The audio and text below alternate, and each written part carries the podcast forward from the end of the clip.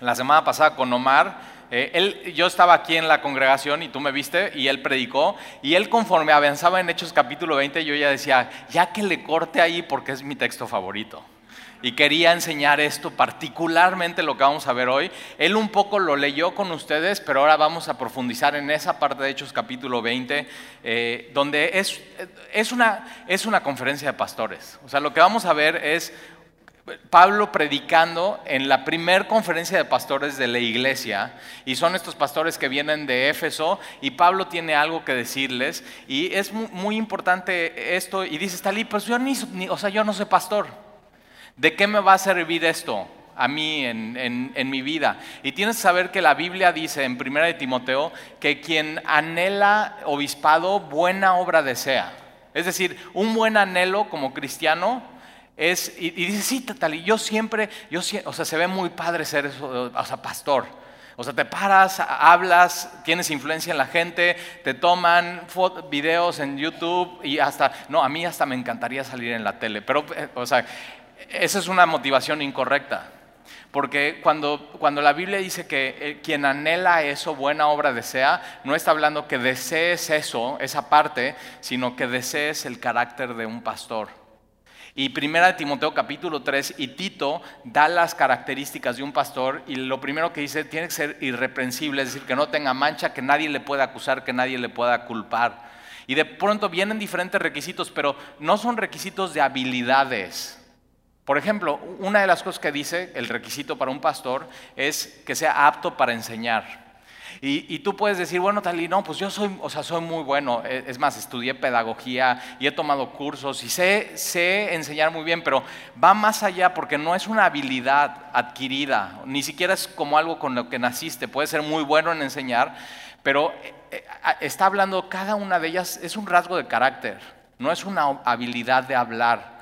Déjame explicarte por qué, porque tú puedes tener, o alguien puede tener muy buena habilidad para enseñar algo, un pasaje bíblico, pero al ser un rasgo de carácter, no nada más es saber enseñar, sino vivirlo en tu vida. Es decir, aplicarlo. Y si te das cuenta, los maestros o los profesores que más impacto han tenido en tu vida es que aquello que enseñan lo creen y lo viven. Y al final Dios nos está llamando, aunque tú no tengas un llamado a ser pastor, Dios nos está llamando a vivir de esa manera, a tener el carácter, porque el, carácter de 1 Timoteo capítulo 3 y Tito 1 de un pastor, al final es el carácter de Jesucristo. Y un buen anhelo en tu vida como cristiano es tener el carácter de tu Señor, es seguirle. Él, Jesús, es nuestro pastor. Él es el príncipe de los pastores. El modelo a seguir en una iglesia no es el pastor, no son los líderes. El modelo a seguir es Jesucristo. Y juntos estamos viendo quién es Jesús y juntos estamos creciendo a la estatura de Él, que él es, el, él es el varón perfecto, Él es la norma, Él es el estándar, a Él es el que tenemos que seguir. La única manera que tú puedas decir a alguien, sígueme a mí, es porque tú estás siguiendo a Jesús. Y es algo muy bueno, muy práctico para tus hijos. La única manera que tú le puedas decir a mis hijos, hijo, haz lo que yo estoy haciendo, es porque tú estás haciendo lo mismo o estás haciendo como Jesús. Si no, les tendrías que decir, no hagas como yo estoy viviendo. Sigue a Jesús. Él es, nuestro, nuestro, estándar y nuestra norma. Y lo que pasa aquí es que Pablo viene de Troas y va a Mileto eh, y, los judíos están poniendo acechanzas contra él, es decir, lo, quieren callar, lo quieren silenciar, lo quieren, lo, quieren matar. Lo mismo que hicieron a Jesús. Simplemente no les gusta el mensaje de la gracia. Y lo que pasa es que Pablo decide que sus compañeros, Lucas y todos los demás, vayan por barco y él decide ir por tierra. Él decide no, poner en riesgo a su equipo. Fíjate, Pablo siempre está pensando no en él, sino en su equipo. Ahora, de, Troas a, Mileto eh, es más rápido ir por barco que ir por tierra. Y él dice, voy a tomar el camino más largo. Pero fíjate, el camino más largo a veces no es el mejor.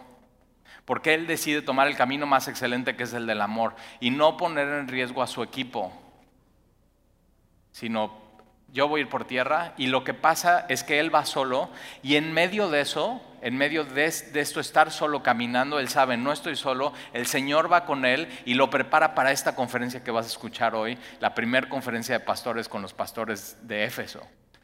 Ahora, una de las cosas que pasan en nuestro movimiento, que es Capilla Calvario, es una vez al año hay una conferencia de pastores. Yo me acuerdo la primera vez que mi pastor me llevó, yo no, yo no era pastor. Y una de las cosas que yo hago es que yo de vez en cuando invito a gente que no es pastor, que posiblemente ni siquiera tiene el llamado de pastor o no lo veo claro, pero los invito porque me encanta que escuchen cómo tiene que ser un pastor. Porque al final tenemos que todos buscar ese carácter. Entonces puede ser que tú estés aquí hoy y dices, pues a mí, ¿de qué me sirve escuchar esto? Bueno, te sirve de mucho, porque es el carácter que tienes que, buscar en tu vida. Y, para el ministerio esto se requiere, y para la vida esto se requiere. Entonces, el día de hoy te invito, y fíjate qué increíble, y está pues a mí nunca me has invitado. Bueno, te invito a la primera conferencia de pastores donde el predicador es Pablo. ¿No te gustaría escuchar eso? O sea, ¿te imaginas?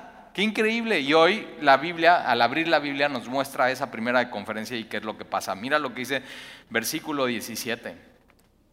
Enviando pues desde Mileto a Éfeso, hizo llamar a los ancianos de la iglesia. De, Mileto a Éfeso son 60 kilómetros. Entonces lo que Pablo hace es, en vez de ir a Éfeso a hablar con los pastores, fíjate cómo Pablo estuvo un poco más de dos años, casi tres años en Éfeso, y Pablo lo que hace es que llega a cada ciudad, está, ¿te acuerdas? Estuvo en la sinagoga un par de meses, después se cambió a la, escuela de Tirano, y Pablo lo que hace en medio de todo eso es estar buscando qué hombres son llamados por Dios que puedo constituir, eh, puedo constituir pastores, o sea, puedo constituir ancianos.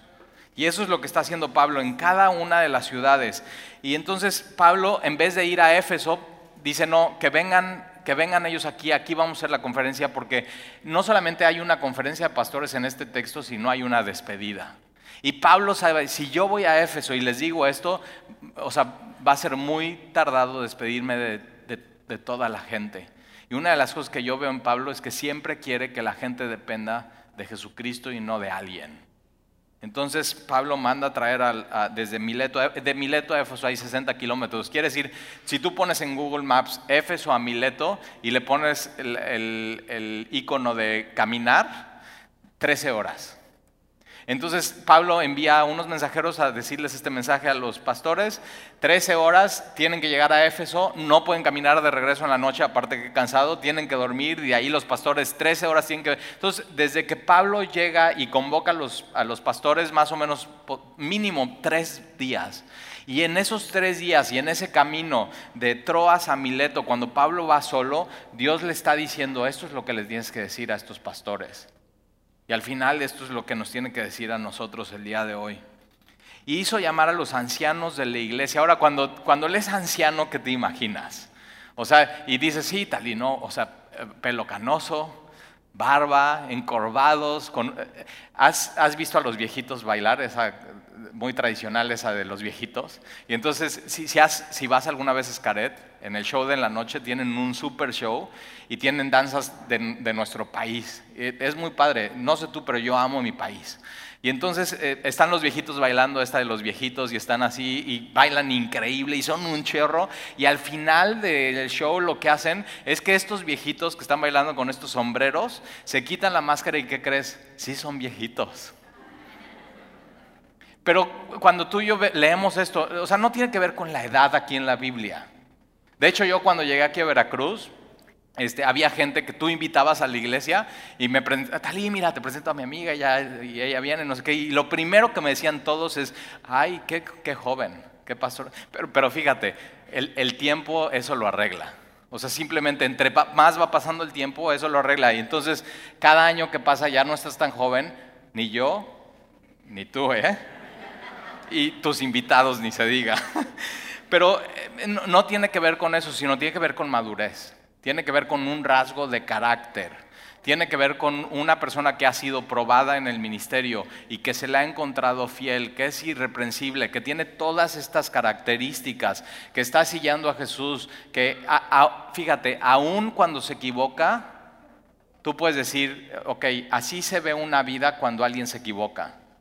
Hay arrepentimiento, hay perdón, hay regresar al Señor, hay e, e, esta parte de una relación personal con Él. Y, los ancianos, de hecho, Tito, Pablo le dice a Tito, eh, quédate, te dejé en Éfeso para que arregles lo deficiente. Con, eso, con esa frase aprendemos dos cosas. Que aún en la iglesia primitiva había cosas deficientes. Y eso es la iglesia. La iglesia está lleno de deficiencias. ¿Por qué? Porque está lleno de personas deficientes como tú y como yo. Porque la iglesia no somos lo que deberíamos de ser, sino estamos yendo y estamos caminando todos juntos a la imagen de Jesucristo. Y hay muchísimas deficiencias. Y Pablo dice, ¿sabes qué? Quédate ahí en Éfeso para que constituyas ancianos, para que levantes ancianos, para que corrijan lo deficiente. Y los ancianos en la iglesia esos son. Son gente madura que está orando por la iglesia, que está viendo las deficiencias, no solamente de, las cosas que se requieren, sino de las personas y están ayudando a corregir lo, lo deficiente una sola persona no podría con una iglesia, con todas las correcciones y todas las cosas que se tienen que hacer. Pero una de las cosas que me encantan, es una joya de ese texto, es que aún en la iglesia primitiva no había iglesia perfecta. O sea, eran deficientes. Y, y, yo te quiero retar a esto, que nunca te vayas de una iglesia por sus deficiencias, sino al revés. Si ves deficiencias, quédate y como cuerpo de Cristo ayuda a resolverlas. Porque ese es el carácter de Cristo, ese es el carácter de estos ancianos. Y es, es, más, si dices, no, tal y yo, oh, sí, sí, por lo, de, o sea, lo deficiente y me voy a ir de esta iglesia. Ok, si encuentras una iglesia no deficiente, primero te felicito, pero lo que va a pasar como segundo es que cuando llegues se va a convertir en deficiente. O sea, piénsalo. Tú te conoces, tú sabes, y siempre nuestro llamado es, es ver, ver lo que está mal, ver la problemática y resolverlo como el, como el cuerpo de Cristo. Y estos ancianos eh, simplemente eran, eran para eso, madurez, sabiduría, buscar al Señor. Y entonces manda a traer a estos ancianos de la iglesia, versículo 18, y cuando vinieron a él, les dijo, y aquí viene la, la predicación de Pablo. O sea, nos está invitando Dios a esta primera conferencia de pastores. Vosotros sabéis cómo me he comportado entre vosotros todo el tiempo. Y al final de eso se trata el cristianismo. Tiene, tiene, que ver con nuestra fe y lo que creemos, pero no te puedes quedar ahí. Tiene que, tiene que tener un impacto en tu comportamiento. Es decir, una nueva vida, que es lo que ofrece Jesús, tiene que tener una nueva agenda. Tiene que tener un nuevo comportamiento, de modo que si alguien está en Cristo, nueva criatura es. Y Pablo les dice, ustedes saben cómo me he comportado entre ustedes todo el tiempo. Y, o sea, Pablo no está diciendo, ser cristianos y servir a Dios se trata de, bueno, no, yo sirvo los domingos en el primer servicio de 11 a 12.30. Y entonces ahí, ahí ustedes me conocen. No, no, no. Ser cristiano se trata de ser cristiano todo el tiempo, de, comportarte de la misma manera todo el tiempo, de ser irreprensible todo el tiempo, de buscar a Dios todo el tiempo, en todas las etapas, en toda tu vida. Y Pablo dice, ustedes saben cómo me he comportado entre vosotros todo el tiempo. Y ser cristiano se trata de tratar con personas, de estar con personas. Y le está diciendo a los más cercanos, Él los discipuló, Él los equipó, Él les enseñó. Y una buena pregunta es, ¿tienes gente a tu lado que te conoce así? ¿Cómo eres todo el tiempo? ¿Cómo reaccionas ante una circunstancia? Y, eso es la iglesia. Simplemente nos, conocemos, pasamos tiempo juntos. Desde el primer día que entré en Asia, o sea, todo el tiempo, mira, mira eso, sirviendo al Señor. Y a eso hemos sido llamados, a servir al Señor. Ahora, chécate, no es, no es servir a las personas, porque si tu enfoque es, no, pues voy a servir a las personas, eh, o sea, te vas a cansar y es muy miserable servir a las personas. Tenemos que servir al Señor. Todo lo que hacemos en la iglesia, los que servimos, déjame te doy una, una noticia. No es para ti. O sea, si hacemos café, bueno, tú te lo tomas, pero al final lo estamos haciendo para el Señor. Quien te abre la puerta, sí, sí, tú te abres la puerta y tú pasas, pero al final lo estamos haciendo para el Señor. Y todo lo que hacemos, pero ojo, no nada más sirviendo en la iglesia, sino durante todo el tiempo, toda la semana, toda la semana lo tenemos que hacer para el Señor. y, te das cuenta, de pronto em, em, embonamos en esto y decimos, sí, es cierto, tengo que servir al Señor. Ahora, ¿cómo sirve al Señor? Ahí dice, con toda humildad. O sea, no puede, no, puede ir de la mano servir al Señor y ser arrogante. No puede ir de la mano servir al Señor y, y ser orgulloso. Es más, cada vez que sirves al Señor, cada vez que aprendes más de Él, cada vez que caminas más con Él, te, das cuenta, necesito más de Él. O sea, ¿cómo, ¿cómo me pudo haber amado a mí? ¿Cómo siendo tan deficiente y teniendo tantas fallas? Y, déjame, te digo esto, cada vez que conoces más de doctrina, cada vez que te metes más a navegantes, cada vez que lees un, muy, muy, buen libro, lo que eso tiene que hacer en tu vida no es inflarte, sino tiene que, tiene que desinflarte.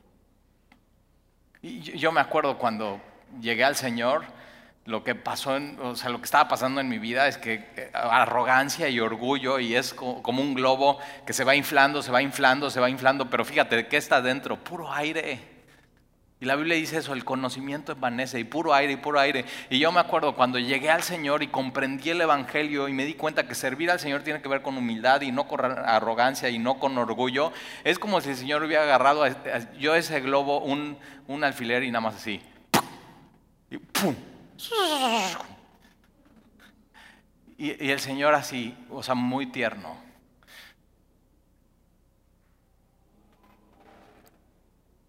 Te amo.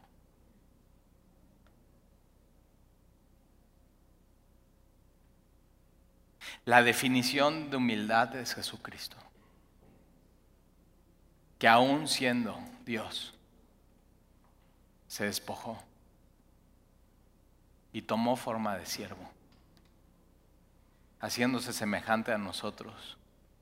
Y en semejanza a nosotros obedeció, hasta la muerte y muerte de cruz, de muy arriba, sin estar inflado, porque era Dios.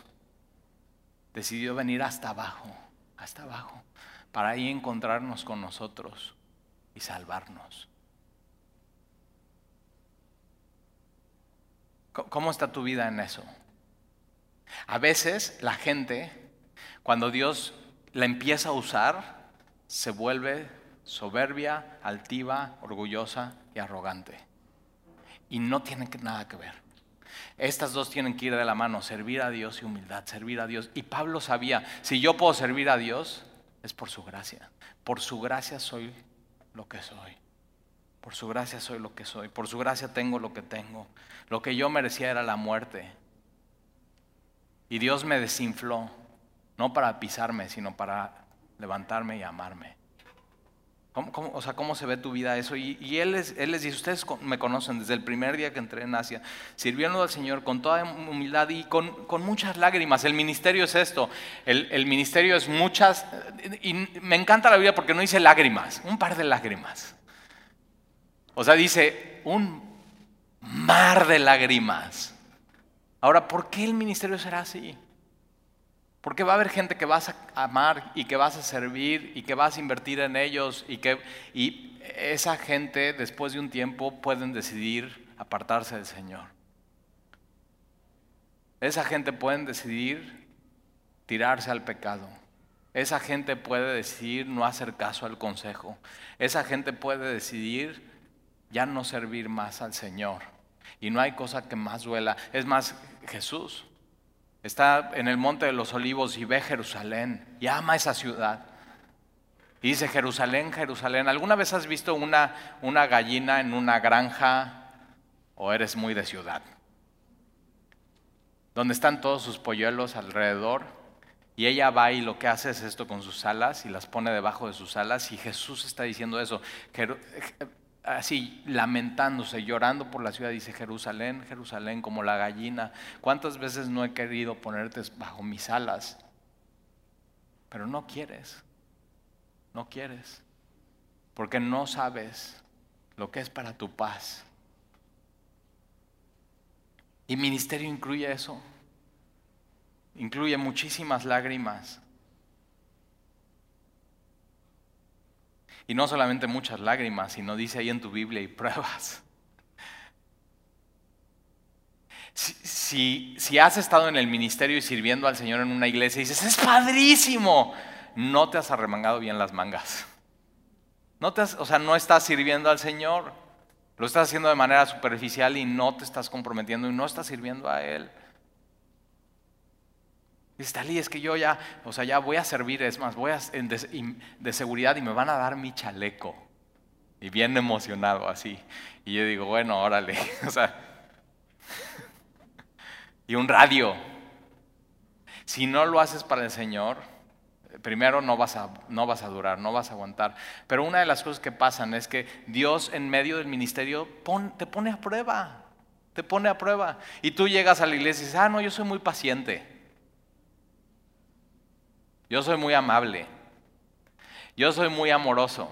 Y entonces ya estás con tu chaleco ahí parado y, por eso dice, pongan a prueba a los, a los servidores antes de darles un ministerio ah, más, ¿no?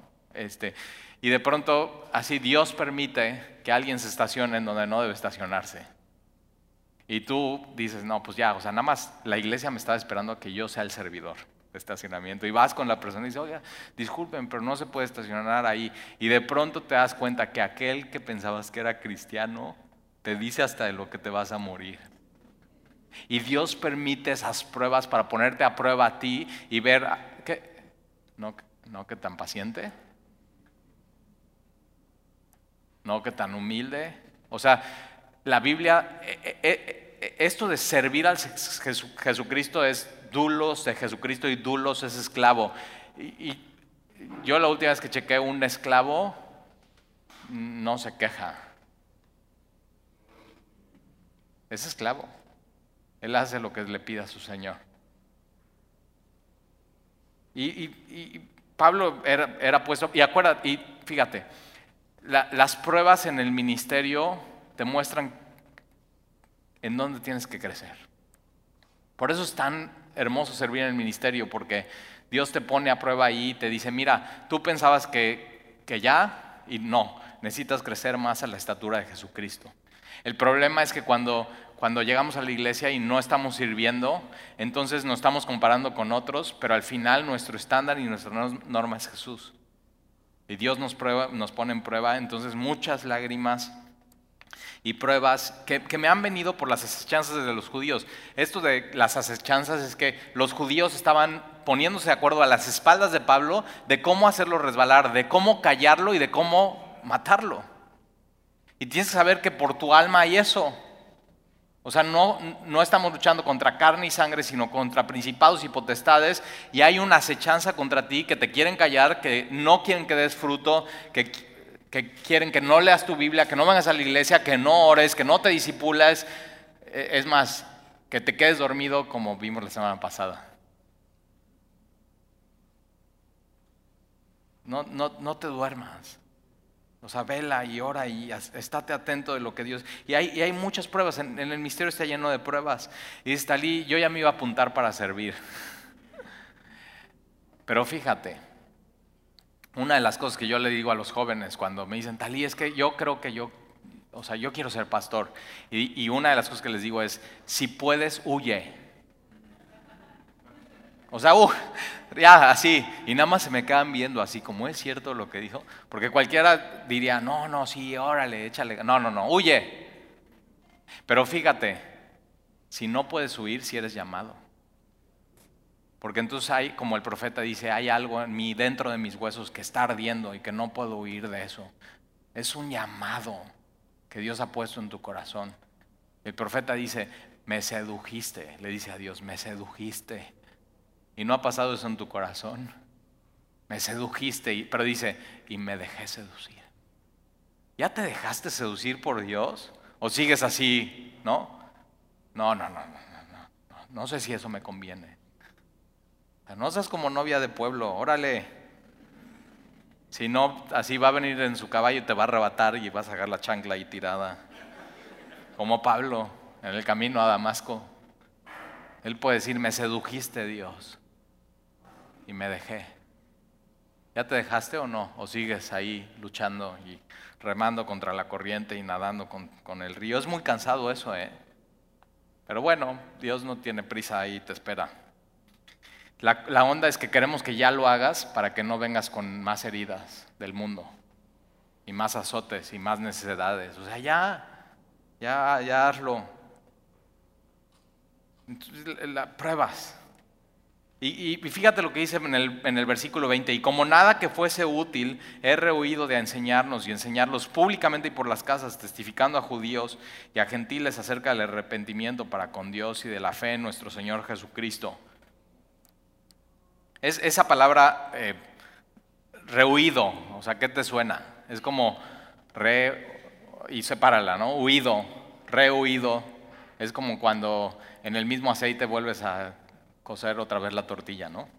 O sea, otra vez, pero rehuido es, eh, no he retenido nada, sino lo que yo he recibido, se los he entregado todo. Otra palabra para rehuido, otra imagen para rehuido es, yo tengo esto y me lo pongo atrás y no se los doy. Y dice como nada que fuese útil. O sea, él está diciendo, la palabra de Dios es útil, la enseñanza es útil, el anunciarnos sobre la fe y el arrepentimiento de Jesucristo es, útil. Y lo, ¿tú, ¿tú, sabías que antes en México estaba prohibido leer la Biblia? O sea, esto. Y Pablo está diciendo, todo lo que he recibido de enseñanza, de doctrina, no me lo he quedado, no he guardado silencio, se los he dado. Se los he dado. Ahora, ¿con qué fin?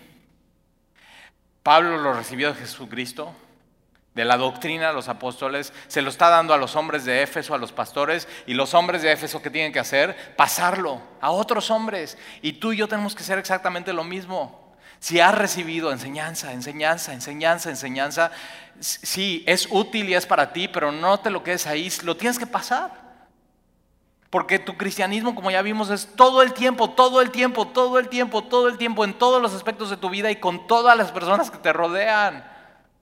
Es, simplemente así, es un, cambio de agenda, es un cambio de vida. Y Pablo dice, todo lo que es útil, todo lo que es útil, la palabra de Dios Toda la palabra de Dios es inspirada por Dios y es útil. Por eso la estudiamos, si no sería una pérdida de tiempo. Sería una pérdida de tiempo venir aquí, 50 minutos. Si no abriéramos la Biblia, o sea, qué pérdida de tiempo. Y como nada que fuese útil, he oído de anunciarlos y enseñarlos públicamente y por las casas. Públicamente eh, para, para mí, para ti, sería en, lugares públicos. El, ¿Sabías que en China no se puede evangelizar en un Starbucks? Puedes leer tú tu Biblia en un Starbucks, pero no puedes invitar a alguien que se siente nuevo y enseñarle lo que dice la Biblia. Y tú y yo sí podemos. Para nosotros públicamente es en lugares públicos. En un café, en tu trabajo, en tu casa, con tu vecino, en la esquina, en, un centro comercial. O sea, tenemos una gran libertad que a veces no usamos. Y Pablo está diciendo, ¿sabes que Yo no, no he retenido nada. Yo les he dado todo públicamente y no solamente públicamente, sino en las casas. Y en ese tiempo, estos pastores eran asignados a cada casa, que era una casa, era una iglesia y ahí se reunían. ¿Por qué? Por la persecución. Tú y yo podemos rentar un local, poner climas, muy bonito las luces y tener una tremenda libertad en nuestra nación. Pero en esos tiempos había una persecución y tenían que poner este signo en las puertas. Y, tenías, ¿no? La clave, clave. Navegantes, ¿no? A ver, 1 Corintios 10, 13 ya te dejaban pasar.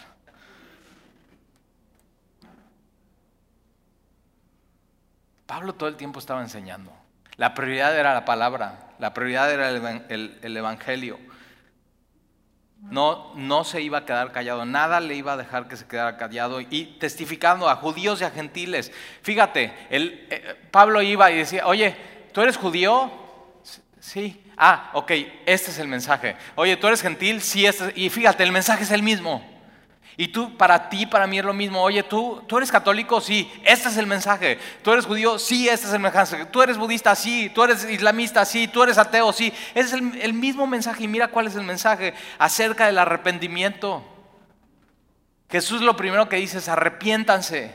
Y arrepentimiento aquí es dar la vuelta en U. Es un cambio, es una nueva vida con un cambio de agenda, con un cambio de carácter, con una... O sea, todo nuevo. No es hacerte una mejor personalidad. No es hacer una mejor versión de ti. Es algo completamente nuevo. Es algo que Dios hace en tu vida y en tu corazón. Y fíjate, no son 360 grados, porque 360, alguien puede decir, no, o sea, estoy muy mal, necesito arrepentirme, y 360 grados sería, ah, ya me di cuenta, no, estoy muy mal, y, y regresar a lo mismo. Hay gente que eso hace, regresa a lo mismo y eso no es arrepentimiento. Arrepentimiento es metanoia, 180 grados. Iba para allá, ahora, pero fíjate qué incluye el arrepentimiento. Es para con Dios. Es decir, Jesús me está diciendo, arrepiéntete, deja eso. ¿Por qué? Porque esa vida te ha alejado de mí. Y estás yendo para allá y eso te aleja de mí. Y arrepentirte, lo que Él está diciendo es arrepentirte para con Dios. ¿Para qué? Para, para regresar a Dios. Cuando Jesús te dice arrepiéntete, te está diciendo, ven, acércate, te amo, te quiero, te quiero, te amo. Arrepiéntete para con Dios y, y de la fe en nuestro Señor Jesucristo. E, estas dos van de la mano. Así como servir al Señor tiene que ver con humildad, arrepentimiento tiene que ir de la mano con la fe en Jesucristo. Porque hay gente que cree en Jesucristo, pero no se ha arrepentido y su vida sigue igual y no ha decidido dar la vuelta en no. O hay gente que decide cambiar su vida porque le ha hecho daño a mucha gente y a su familia, pero no pone su fe en Jesucristo. Estas dos tienen que ir de la mano. Y, no te vayas a equivocar hoy. Puede ser que tú vengas a la iglesia y digas, no, no, sí, o sea, yo creo en Jesucristo, llevo muchos años, pero si tu vida no ha sido transformada y no has dado la vuelta en no, estas dos van de la mano. Tu fe posiblemente es muerta y tienes que arrepentirte hoy. O puede ser que tú lleves una vida muy moral y decir, no, no, no, yo, ok, tienes que poner tu fe en Jesús. Las dos van absolutamente de la mano y no las puedes separar. Y versículo 27 dice, ahora he aquí ligado yo un espíritu. Y esa palabra ligado, o sea, es una liga. Y una liga es algo de goma que se estira, ¿no? que pone resistencia. Y yo, me acuerdo hace algunos años, ya, no, muchos años, eh, nadaba y entonces estaba en un equipo nacional, mi entrenadora se llamaba Tina, y lo que ella nos hacía es que cuando queríamos ir de viaje, nuestra rutina era con tal disciplina que decía, ¿y vas a ir, dónde vas a ir de viaje, ir alberca o no? Porque nos podíamos ir, pero teníamos que seguir entrenando. Y si no había una alberca de 25 o 50 metros, nos hacía llevarnos una liga y era una liga gorda y lo que hacíamos es que la amarrábamos al, borde de la alberca, nos las poníamos y nos las amarrábamos y lo que hacíamos era nadar y la resistencia de la liga hacía que pues no avanzaras, ponía una resistencia. y eso es lo que está diciendo Pablo. Ahora yo, yo, yo, estoy, yo estoy ligado. ¿A quién está ligado? En el momento que tú te arrepientes y crees en Jesucristo, tu espíritu está ligado a Dios. Tu espíritu está ligado a Dios. Y entonces lo que hacía cuando nadaba era nadaba, nadaba, nadaba, nadaba. Yo me quería alejar del punto donde estaba amarrada la liga y lo que hacía eso era que pues llegaba un momento donde ya no podía y me cansaba. Y es lo mismo que hace Dios en tu vida y en mi vida. Cuando creemos en Jesucristo y nos arrepentimos y queremos nadar lejos de Él, su poder está poniendo resistencia para que no te alejes tanto y te cueste trabajo. ¿Y qué es lo que hacía cuando ya me cansaba y ya no podía más? Lo único que tenía que hacer es dejar de bracear y hacer esto. Y la liga lo que hacía era, me llevaba al origen. Una de las cosas que me encantan de Dios es que ese poder está en nosotros. Que alguien que decide arrepentirse y dejar esa vida antigua y decide la vida nueva que da Jesucristo y pone su fe en Jesús, lo que pasa es que después de un tiempo y después de seis meses llega y me dice, Talí, o sea, ha sido, ha sido difícil. digo, por, pues, o sea, fíjate que eh, esta semana, o sea, resbalé en lo mismo. O sea, me, me alejé de Dios. Y luego, no, pues fíjate que pues hice esto y, y ¿qué pasó? Dios no me dejó. Me arrepentí. Hubo una convicción de pecado, me sentí una basura, sentí que no estaba amando a Dios y fíjate, lo que Él hace es lo que yo hacía. O sea, me rindo, ya, necesito regresar a ti, regresar, regresar a Él. ¿Tienes eso en tu vida con Él? Que aunque quieras alejarte de Él, no puedes que te entra esa tremenda convicción en, tu espíritu de, decir, ¿cómo, cómo, ¿cómo voy a hacer eso? Y simplemente regresas una y otra vez al origen. Y Pablo lo que dice es, ahora eh, aquí estoy ligado yo en espíritu y voy a Jerusalén. ¿Tienes eso, ¿Tienes eso en tu vida donde puedes decir, o sea, tengo la convicción y sé que el Espíritu Santo y su poder me está guiando a algún lado? Y no puedo ir a otro lado, tengo que ir a donde Dios me está pidiendo, tengo que hacer lo que Dios me está pidiendo. Y es una convicción que solamente pone el Espíritu Santo. Los hijos de Dios somos los que somos guiados por Él. Y Pablo dice, yo tengo, o sea, estoy ligado y necesito ir a Jerusalén. Sin saber lo que allá me ha de acontecer. Pero fíjate, él no importaba, no sé lo o sea, no sé, pero voy a confiar en Dios. Si siento que Él me está llevando ahí, voy a hacer su voluntad, sin saber lo que me ha de acontecer. Pero es una vida, o sea, es una, es una, es, aventuras de fe. O sea, no sé por qué, pero Dios me está guiando aquí y le voy a obedecer, le voy a hacer caso. Y, y, mira, versículo 23, salvo que el Espíritu Santo por todas las ciudades me da testimonio diciendo que me esperan prisiones y tribulaciones. Él, en las ciudades que él iba, le estaban profetizando, si vas a Jerusalén, prisiones y tribulaciones. Y Pablo dice, Dios me está llevando a Jerusalén. Mi espíritu está ligado a Él. Él quiere que yo haga esto sin importar lo que me espera.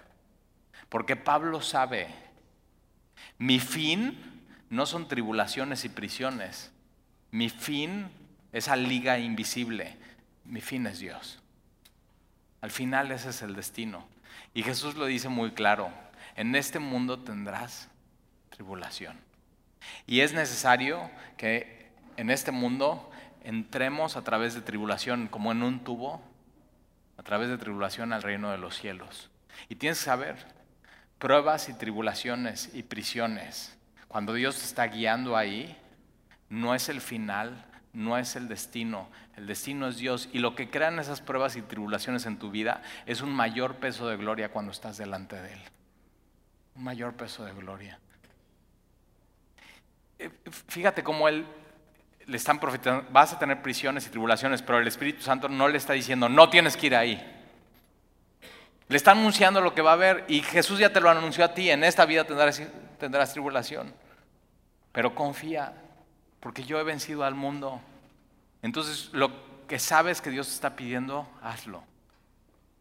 Tu alma está ligada a Él. Tienes que confiar en Él. Versículo, entonces, ¿qué hago?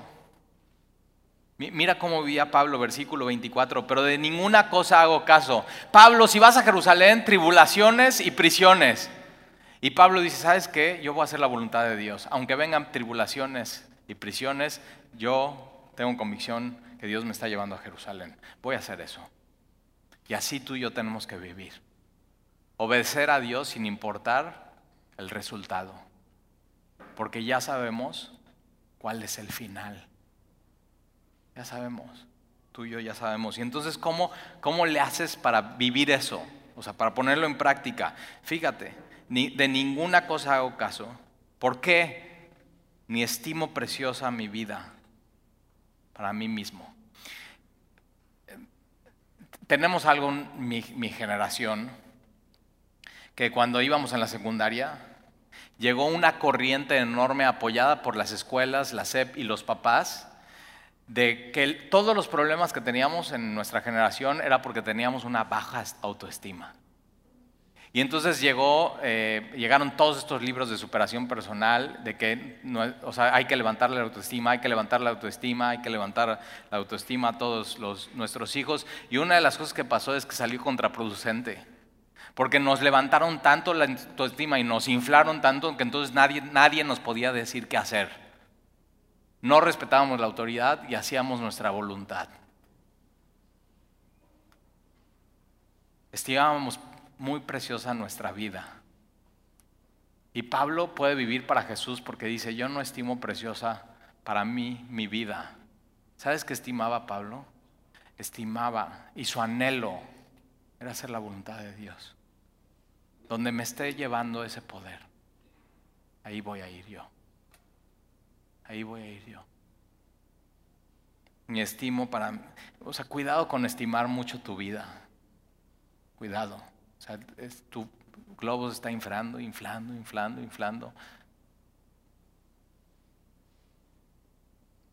Igual Dios te lo deja inflar, inflar, inflar, inflar para que, o sea, órale, paz. El cristianismo va de la mano de humildad. Ni estimo para mí preciosa mi vida, para mí mismo.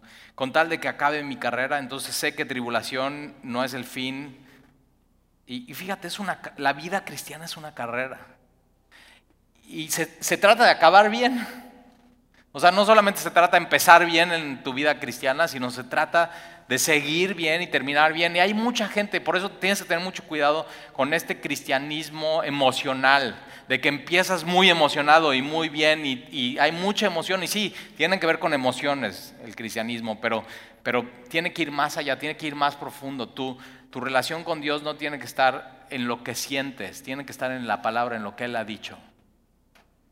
Porque entonces si un día sientes que no, que no amas a Dios, si un día, más, más allá, si un día sientes que Dios no te ama, pero si Él ha dicho en, tu palabra que en su palabra que te ama, cuidado con llevar tu cristianismo a emocionalismo. tu vida se vuelve una montaña rusa espiritual. Cuando dependes de Él y de lo que Él ha dicho, entonces es muy estable y no es un sprint, es un maratón. El chiste no nada más es empezar, es terminar bien. Con tal de que acabe mi carrera, con, fíjate, con gozo. Entre más tribulación y más prisión y más complicación y más circunstancias, al final el peso de gozo va a ser mucho mayor. Mucho mayor. Vas a decir, ya, estoy, ya, estoy aquí. Si has corrido alguna vez un maratón, cuando más satisfacción hay es cuando más difícil se pone la carrera. O sea, de que estuvo complicado, hubo humedad, eh, había, no, la subida, o sea, esa subida. Pero llegué. Mayor gozo. Y eso es lo que quiere Dios para tu vida con tal de que acabe mi carrera con gozo y el ministerio que recibí del Señor. Lo que queremos es que Dios, que ores, busques a Dios y Dios te diga en dónde servir. Nunca te decimos, nunca te manipulamos, esperamos que ores y digas, ok Dios, ¿dónde, dónde quieres que yo sirva? Tú dime, tú dime dónde, Señor. Para dar testimonio del Evangelio de la, es el Evangelio de la gracia, ve. Eso es, que no es por nosotros, es por Él, es por todo lo que Él hizo. Es gratis, no es por obras. Él, lo sabía perfecto. Es por gracia. Es por gracia. Y ahora, he aquí, yo sé que ninguno de todos vosotros en quienes he pasado predicando el reino de Dios verá más mi rostro. Y eso lo vamos a ver la próxima semana. No solamente es una conferencia de pastores, es una, es una despedida.